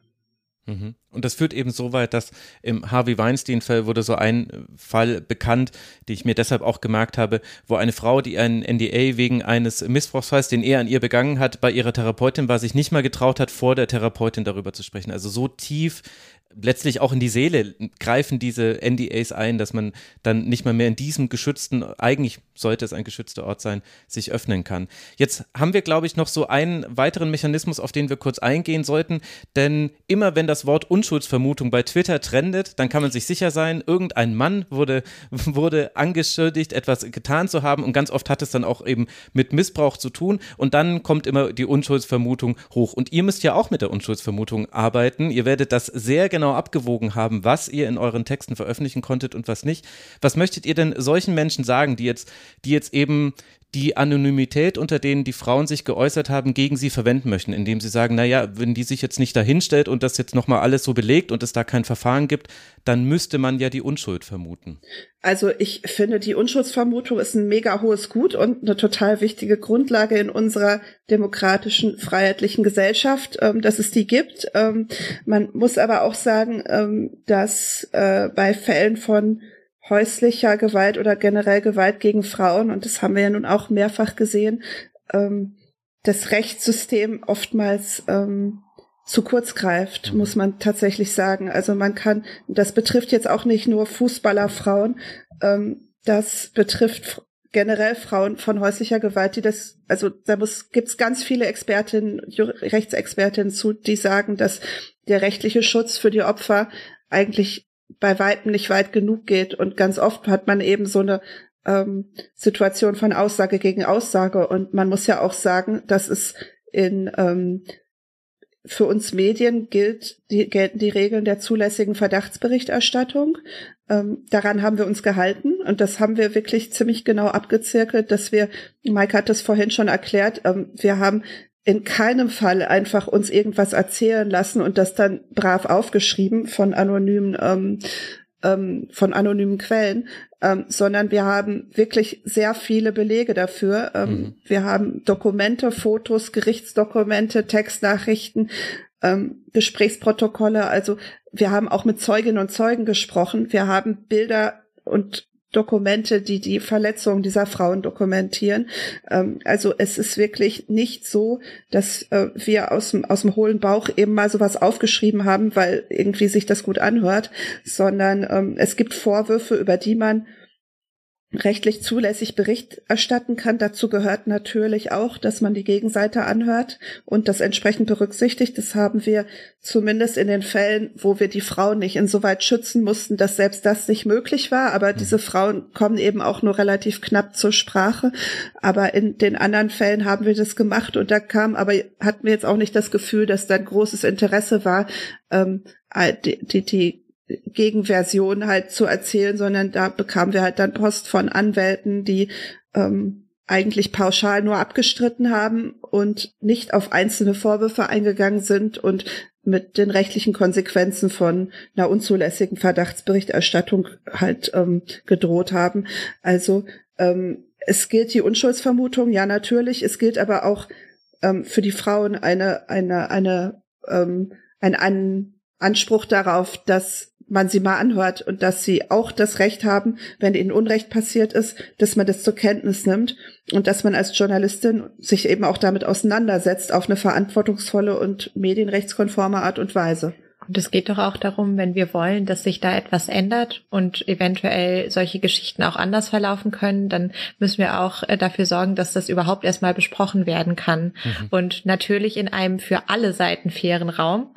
Ähm, und das ist, da stimme ich komplett mit Gabriele überein. Ähm, die Unschuldsvermutung ist ganz, ganz wichtig. Die hat eine Riesenberechtigung und die wurde hier aber auch äh, berücksichtigt. Und ähm, Sonst das wäre keine eurer Texte mehr online. So kann man es doch eigentlich sagen, oder? Also das ist ja unser journalistischer Blick. Wir sehen, wenn so ein Text mit all diesen Details online stehen bleibt, länger, dann ist das wirklich wasserdicht. Denn als Journalist hat man ja fast eher so die, oder man kann zumindest davon ausgehen. Ich habe immer so in meinem Kopf eigentlich dann oft die Dinge, die wahrscheinlich noch nicht erzählt werden konnten, weil sie nicht gut genug belegt werden konnten. Weil man bei gerade ja. bei so langen Recherchen eigentlich weiß, dass was ihr da geschrieben habt, das war nicht so, dass ihr da jetzt jeden Textfixe zusammengesucht habt, den ihr hattet, sondern ganz im Gegenteil. Ihr hattet wahrscheinlich ein ganzes Konvolut und mhm. musstet es dann runterbrechen, wirklich auf die Dinge, die eindeutig für euch belegbar sind, wo ihr eben dann eben auch eurer ähm, Rolle gerecht werden können, eurer Verantwortung, die ihr habt. Das trifft zu, aber also meine Erfahrung aus dem Investigativjournalismus ist tatsächlich so, dass ähm, ähm, es kommt immer drauf an, ob sich ähm, der gegnerische, äh, die gegnerische Seite einen Vorteil verspricht, ähm, wenn sie jetzt mhm. dagegen vorgeht. Also es ist natürlich so, also wenn man nach so einem Text, der wirklich harte Vorwürfe gegen ziemlich mächtige und einflussreiche Menschen erhebt, dass da kann man eigentlich erwarten, dass irgendwas zurückkommt. Und ähm, also wir haben wirklich tatsächlich auch deshalb uns zurückgehalten, irgendwelche Vorwürfe, die jetzt tatsächlich allein auf Aussagen beruhen, sondern mhm. wir haben in den meisten Fällen eben noch Dokumente, die die Aussagen stützen und das ist eben sehr, sehr wichtig. Also das heißt nicht, dass sie nicht trotzdem ähm, dagegen vorgehen können. Ähm, das, also, das hat das gerade soll ja auch, auch so sein. Das gehört ja zu einem ja. Rechtsstaat dazu. Mhm. Das gehört dazu, wobei natürlich irgendwie das in meiner Erfahrung, das, das nimmt schon sehr stark überhand, ähm, diese, äh, die, die äh, Presserechtsanwälte, die also extrem aggressiv vorgehen und die zum Teil auch sich durch mehrere Landgerichte klagen. Ähm, ich weiß das über einen Fall, ähm, wo es auch um einen gewalttätigen Fußballer geht, ähm, dessen Anwälte haben in mehreren Landgerichten versucht, eine einstweilige Verfügung zu erreichen, bis sie schließlich einen gefunden haben, wo es durchgegangen ist. Und da muss man sich tatsächlich auch mal fragen, ob so ein, ob, ob diese Möglichkeit, dass man irgendwo klagen kann, dann noch mal, dann noch mal, bis man alle 16 Bundesländer vielleicht durch hat, ob das wirklich so ähm, eine Gerechtigkeit herstellt. Also da bin ich mir nicht ganz sicher. Mhm. Das ist halt auch wieder ein Beispiel, also wie man mit einem sehr, also einem innovativen Ansatz eine Berichterstattung verhindern kann. Ähm, und eben genau äh, die Frage ist, ob das jetzt dazu führt, dass, äh, ähm, dass da die richtigen Dinge besprochen werden können und die richtigen auch vielleicht nicht. Also das, das ist, das, man wird immer bei ähm, Gewalt gegen Frauen Fällen äh, oder geschlechtsspezifischer Gewalt Fällen, ähm, nennen wir es MeToo oder ähm, einfach Gewalt, ähm, dann wird man immer wieder das Problem haben, dass man in diesen rechtlich etwas unsicheren Bereich reinkommt, weil mhm. letztlich ist es so, ähm, dass sich viele Dinge eben nicht hundertprozentig zweifelsfrei und unwiderlegbar belegen lassen. Und die Frage ist natürlich jedes Mal, ähm, wie sorgfältig bin ich als Journalistin, mir die Glaubwürdigkeit der Person ähm, zuzusichern, wie relevant ist diese Geschichte. Und ähm, es geht ja auch nicht gegen irgendwelche privaten Menschen. Es geht gegen Leute, die prominente sind, die eine Vorbildfunktion, denen das zumindest zugeschrieben wird und die mit ihrem Image sehr, sehr viel Geld verdienen. Und ähm, wenn in der im Privatleben so ein Ausmaß von Gewalt oder Machtmissbrauch stattfindet, dann bin ich absolut der Meinung, dass das ein öffentliches Interesse hat, weil das, also wie gesagt, es geht auch nicht nur um die einzelnen Spieler, es geht um die Strukturen und es geht um den ganzen Überbau. Und ähm, das ist eine Reaktion, die ich von einem Kollegen hatte, der sehr viel zu zu, zu Kindesmissbrauch ähm, von äh, durch durch ähm, Pfarrer und Pastoren gemacht hat der hat die Recherche gelesen und gesagt, das ist ja wie in der katholischen Kirche. Ähm, und das ist tatsächlich der Eindruck, den man haben kann, wenn man sich anguckt, was da alles getan wird, um, um um die mutmaßlichen Täter zu decken. Und das ist kein Vergleich, den man haben möchte. Also ich weiß nicht, ob es gerade überhaupt noch einen Vergleich gibt, wo man wie die katholische Kirche sein möchte. Vielleicht so alt wie die katholische Kirche. Vielleicht ist das noch der einzige Vergleich, den man gerade haben möchte. Jetzt haben wir dann damit schon so ein bisschen gestreift die juristische Reaktion auf eure Veröffentlichung. Und vorher waren wir schon mal ganz kurz beim Thema, aber da würde ich noch gerne mal den Fokus drauf lenken. Wie haben denn die Vereine, die Berater und so weiter reagiert? Also im Großen das System Fußball. Was waren die Reaktionen, die ihr da bekommen habt? Sehr sehr überschaubar äh, bisher. Also ähm, es ist überhaupt sehr sehr schwer, auch da auch nur mal ein Hintergrundgespräch ähm, äh, hinzubekommen. Also tatsächlich, ich weiß gar nicht, Gabriele, ob sich bei dir daraufhin jemand aus diesem sozusagen aus den Strukturen gemeldet hat oder auch nur jetzt mal irgendwie sich konstruktiv damit auseinandergesetzt hat. Da ist äh, großes Schweigen und ähm, grundsätzlich hat sich da jetzt niemand bei uns gemeldet und gesagt, er würde gerne oder er oder sie würde gerne in den Diskurs einsteigen. Auch nicht die, jetzt nochmal die, die, die Diversitätsbeauftragte des DFB zum Beispiel wäre vielleicht theoretisch so eine Person, ähm, äh, die sich dieses Themas annehmen könnte. Auch da kam jetzt keine Reaktion. Also wir haben ja verschiedene Vereine angefragt, wir haben den DFB angefragt und ähm, wir haben tatsächlich nur extrem schmallippige Antworten bekommen.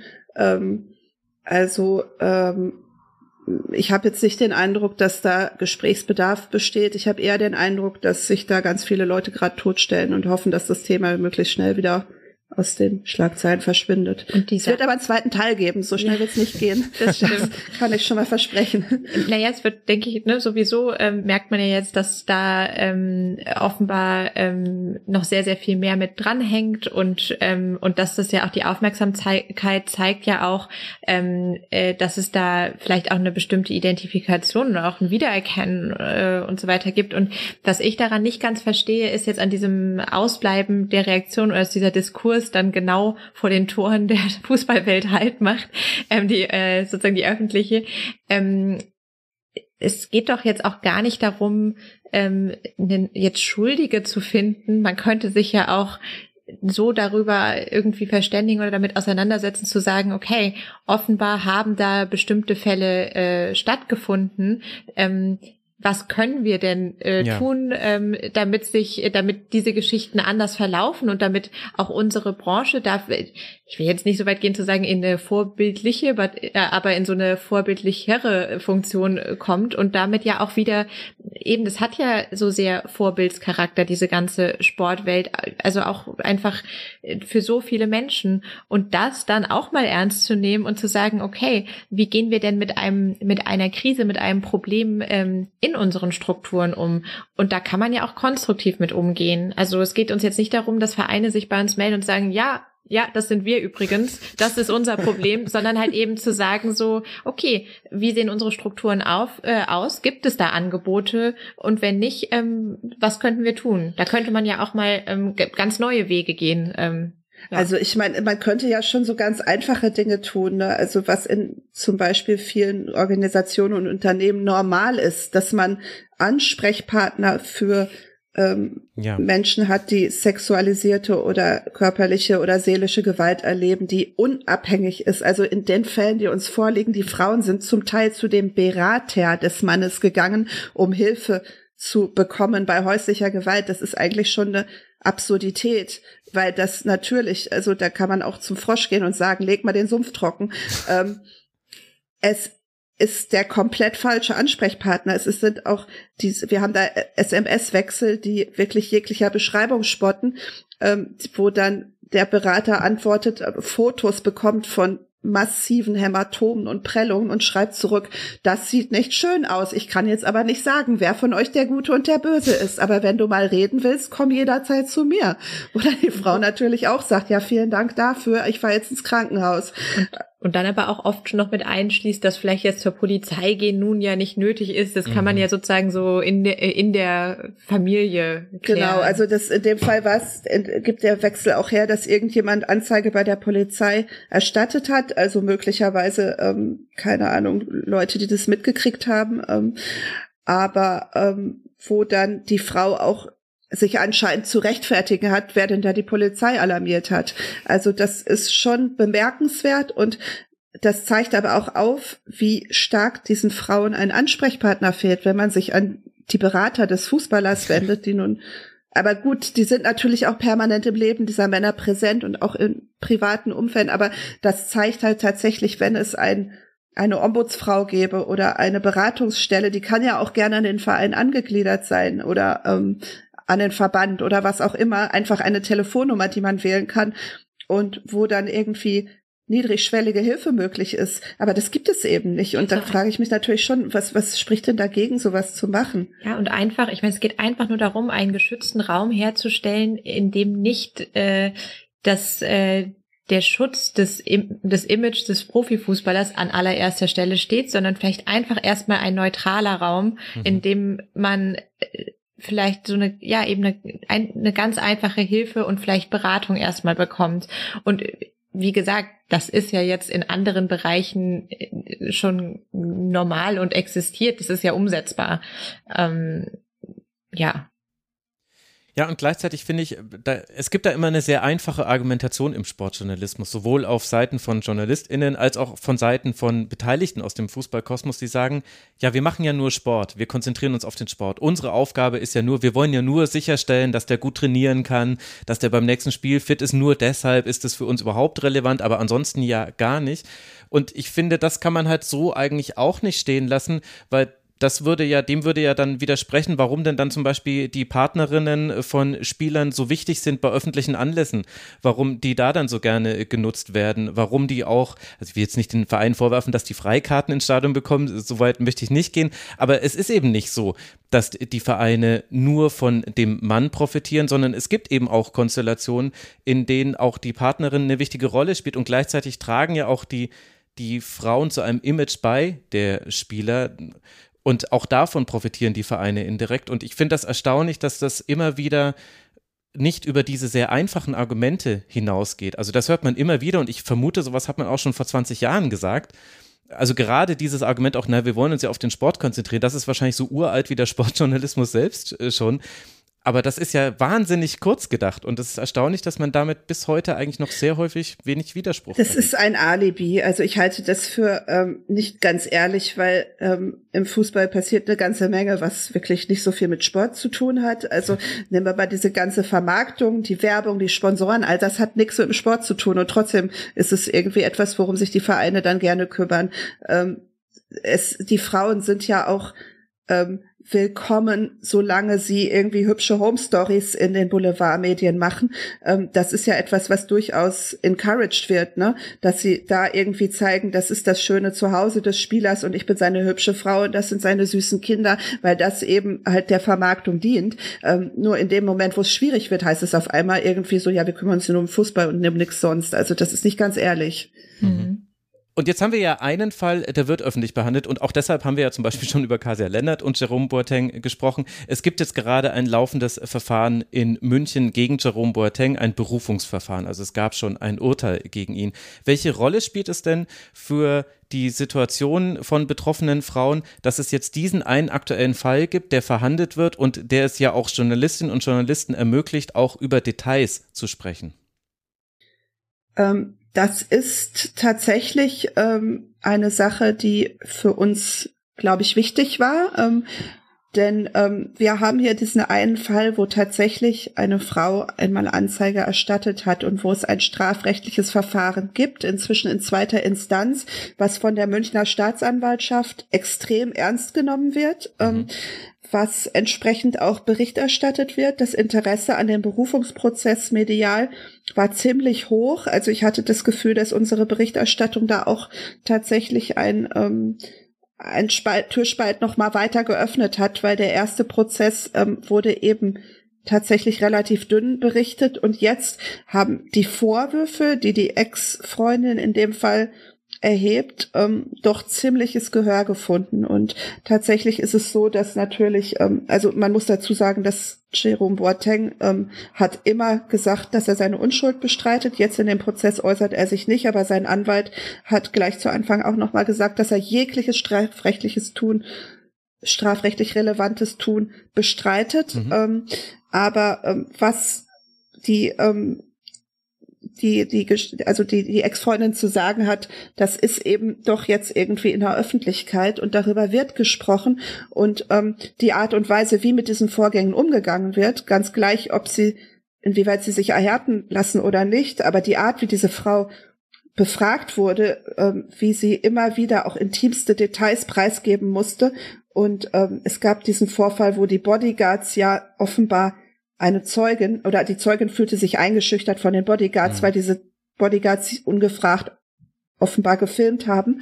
Ähm, alle diese Dinge sind jetzt draußen und ähm, das, da wird drüber geredet und das ist auch tatsächlich sehr gut so. Und äh, die, und genau dieser Fall ist halt jetzt einmal äh, ein Beispiel, was alle mit beobachten können, aber aber einsortiert in dieses strukturelle, was wir jetzt in der Recherche darstellen konnten. Und ganz vieles lässt sich da auch sehr, sehr gut einsortieren. Und jetzt geht es aber nicht darum zu sagen, ähm, äh, der Fall von Jerome Boateng ist in sich beispielhaft äh, für vieles, aber das, was rundherum, die Mechanismen, die greifen, die Strukturen, die bedient werden, die äh, dieses ähm, Machtungleichgewicht, ähm, all das lässt sich daran sehr, sehr gut erkennen.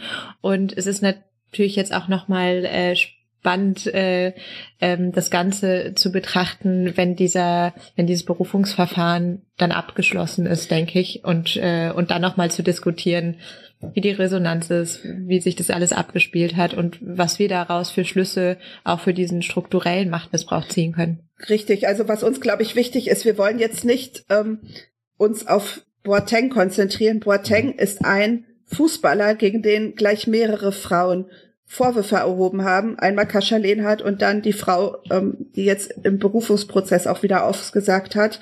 Und die Vorwürfe stehen einfach im Raum. Es gibt dazu Ermittlungsverfahren und die kann man jetzt einfach nicht mehr wegdiskutieren. Letztlich aber geht es uns überhaupt nicht um die Person Jerome Boateng, weil es gibt mehrere andere Fußballer, wo mhm. ähm, teilweise Anzeigen erstattet wurden, teilweise nicht, ähm, die jetzt aber nicht in der Öffentlichkeit sind bisher, die aber ähm, auf eine ganz ähnliche Art und Weise operiert haben und wo ganz ähnliche ähm, Strategien auch zum Tragen kam. Und trotzdem ist es halt eben jetzt extrem interessant zu sehen, wie, also ich meine zum Beispiel diese Situation, in der die Bodyguards von Jerome Boateng es für eine gute Idee halten, im Kontext einer Gerichtsverhandlung eine relevante Zeugin zu filmen, die sich dann dadurch ähm, äh, unter Druck gesetzt fühlt. Das ist ja, das das zeigt für mich dieses Selbstverständnis äh, und auch dieser, ja, also das Selbst vor Gericht, der Eindruck da ist, dass andere Regeln für einen äh, gelten und man so ein bisschen eventuell auch sich unantastbar fühlt und äh, so, so eine Konsequenzlosigkeit für selbstverständlich nimmt und dann ähm, äh, ja, also dass die einfach diese, ja, so eine Art rechtsfreier Raum äh, gefühlt entsteht um jemanden und das vor Gericht. Das ist also, das mhm. ist schon interessant auch als Fallhöhe ähm, für das, was wir beschrieben haben vorher als strukturelles Problem, das sich allerdings eben nicht nur auf Jerome Boateng Nein. bezieht, sondern auf viele andere. Es war eine interessante Inszenierung. Äh, dieser Mann, dieser ähm, Fußballer, der reinkommt, begleitet von drei Bodyguards und ich glaube drei oder vier Anwälten, wo die ähm, Ex-Freundin auf der anderen da sitzt mit ihrer einen ähm, Anwältin, ähm, das schafft gleich vor Gericht so einen Eindruck von, also Waffengleichheit ist das nicht.